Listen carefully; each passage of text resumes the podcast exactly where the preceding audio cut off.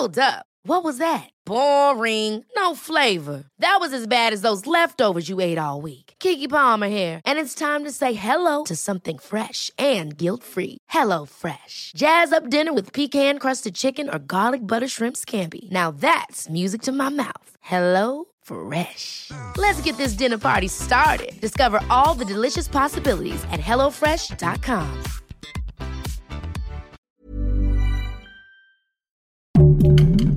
Heraldo Podcast, un lugar para tus oídos.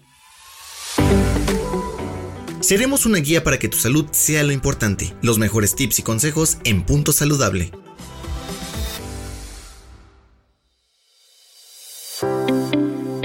Hola, buenos días. Bienvenidos todos.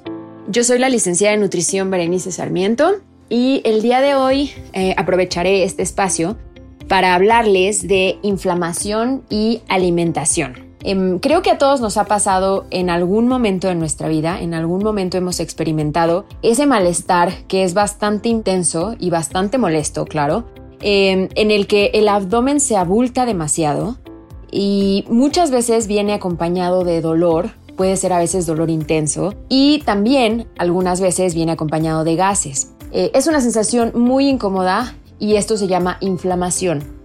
Em, ¿Por qué nos inflamamos después de comer ciertos alimentos? Claro, la inflamación viene eh, después de consumir ciertos alimentos. Eh, les voy a explicar un poquito de la inflamación. La inflamación sucede porque nuestro cuerpo tiene una reacción, hablando eh, de respuesta inmune, a algún o a algunos alimentos que consumimos. Ajá, entonces nuestro cuerpo reacciona de cierta forma para defendernos. Es un mecanismo de defensa que nuestro cuerpo tiene para algunos alimentos que el cuerpo eh, presiente que no le favorecen.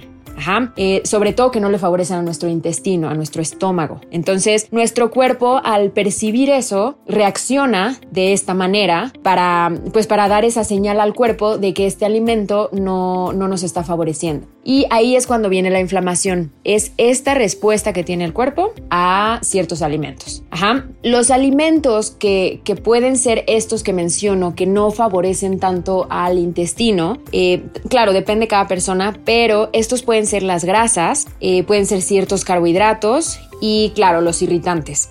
También es muy común que nos pase con los refrescos o las bebidas carbonatadas. Pero bueno, a algunas personas, por supuesto, les sucede más a menudo, más a menudo que a otras. Tal vez tú que me estás escuchando me puedes decir, ay no, pues yo casi no me inflamo o me he inflamado un par de veces en mi vida. Y otra persona me puede decir, ay sí, a mí me pasa muchísimo, o sea, diario, con lo que sea que coma, eh, me inflamo y tengo este malestar.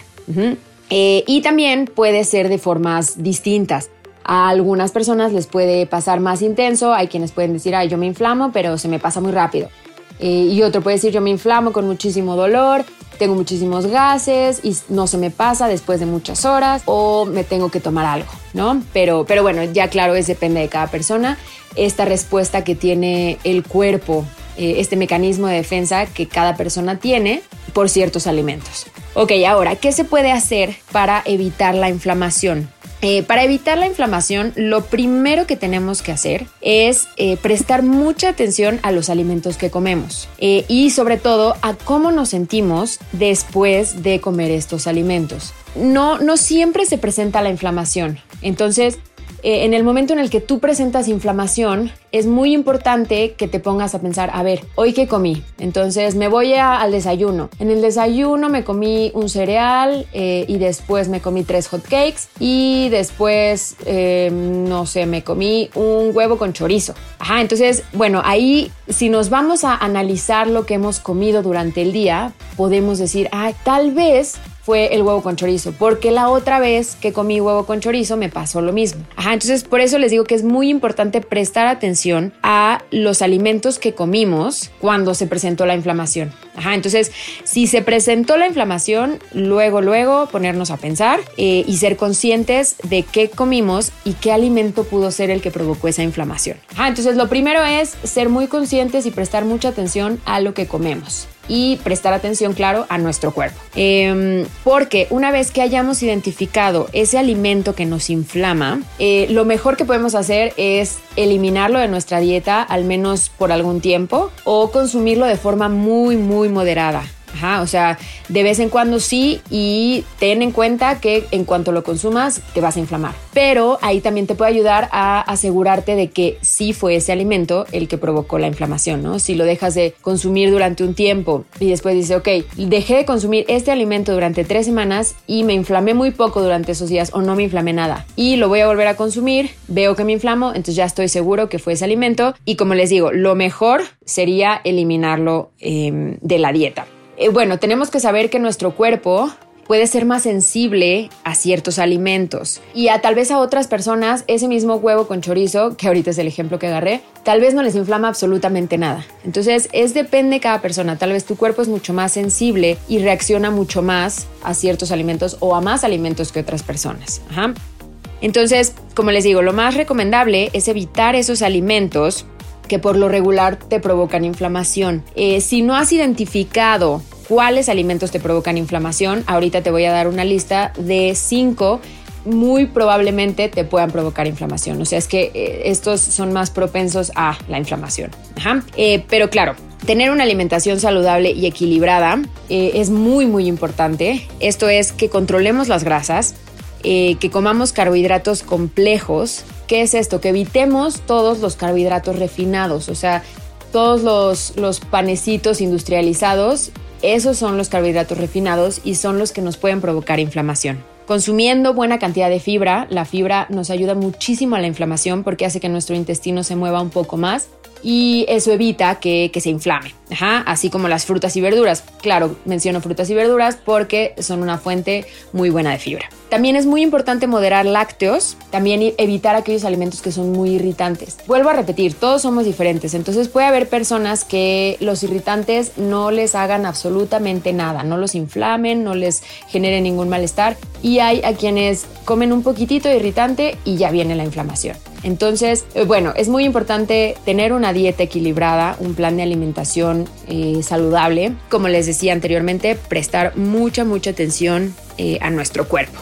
Claro, también existen tratamientos farmacológicos para la inflamación, pero esto es cuando ya existe algún diagnóstico previo cuando ya tu inflamación fue muy fuerte en algún momento de tu vida, te acercaste con un médico y el médico te dijo, em, por ejemplo, algún diagnóstico de colon irritable. Entonces, si ya tenemos un diagnóstico, bueno, ahí viene ya un tratamiento farmacológico, algún medicamento. Aunque tengas un tratamiento farmacológico ya, combinarlo con una alimentación saludable es súper importante. El tratamiento farmacológico, claro, te va a ayudar, este medicamento te va a ayudar, pero si no lo combinas con la alimentación, con una buena alimentación, no te va a servir de mucho este tratamiento. Entonces, a lo que voy es que eh, para evitar la inflamación, lo mejor que podemos hacer es llevar una dieta saludable una dieta equilibrada eh, y para lograr llevar una alimentación saludable y equilibrada, claro, dependiendo de cada persona, los requerimientos de cada persona, lo mejor que podemos hacer es acercarnos eh, a un experto en el tema.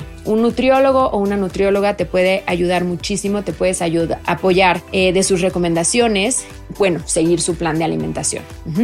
Ok, entonces ya sabiendo mm, un poquito más de la inflamación y de la alimentación, te voy a decir cinco alimentos que debemos consumir moderadamente para evitar la inflamación.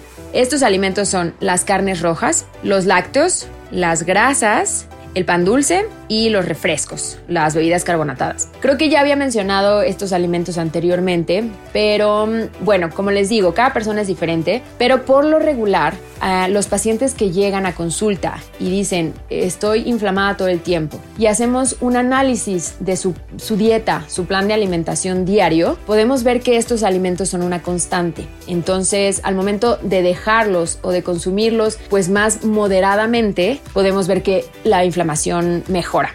Entonces, por eso es que estos cinco alimentos puede ser que te esté provocando esa inflamación. Pero bueno, no olvides que lo mejor es que te acerques a un nutriólogo o una nutrióloga para que te ayude en este tema de inflamación, puedas llevar una mejor vida sin inflamación, sin malestares, muy saludable. Ok, muchas gracias por escuchar.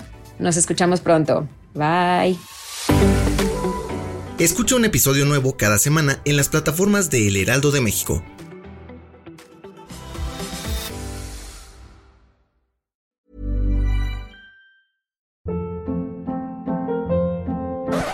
Up. What was that? Boring. No flavor. That was as bad as those leftovers you ate all week. Kiki Palmer here, and it's time to say hello to something fresh and guilt-free. Hello Fresh. Jazz up dinner with pecan-crusted chicken or garlic butter shrimp scampi. Now that's music to my mouth. Hello Fresh. Let's get this dinner party started. Discover all the delicious possibilities at hellofresh.com.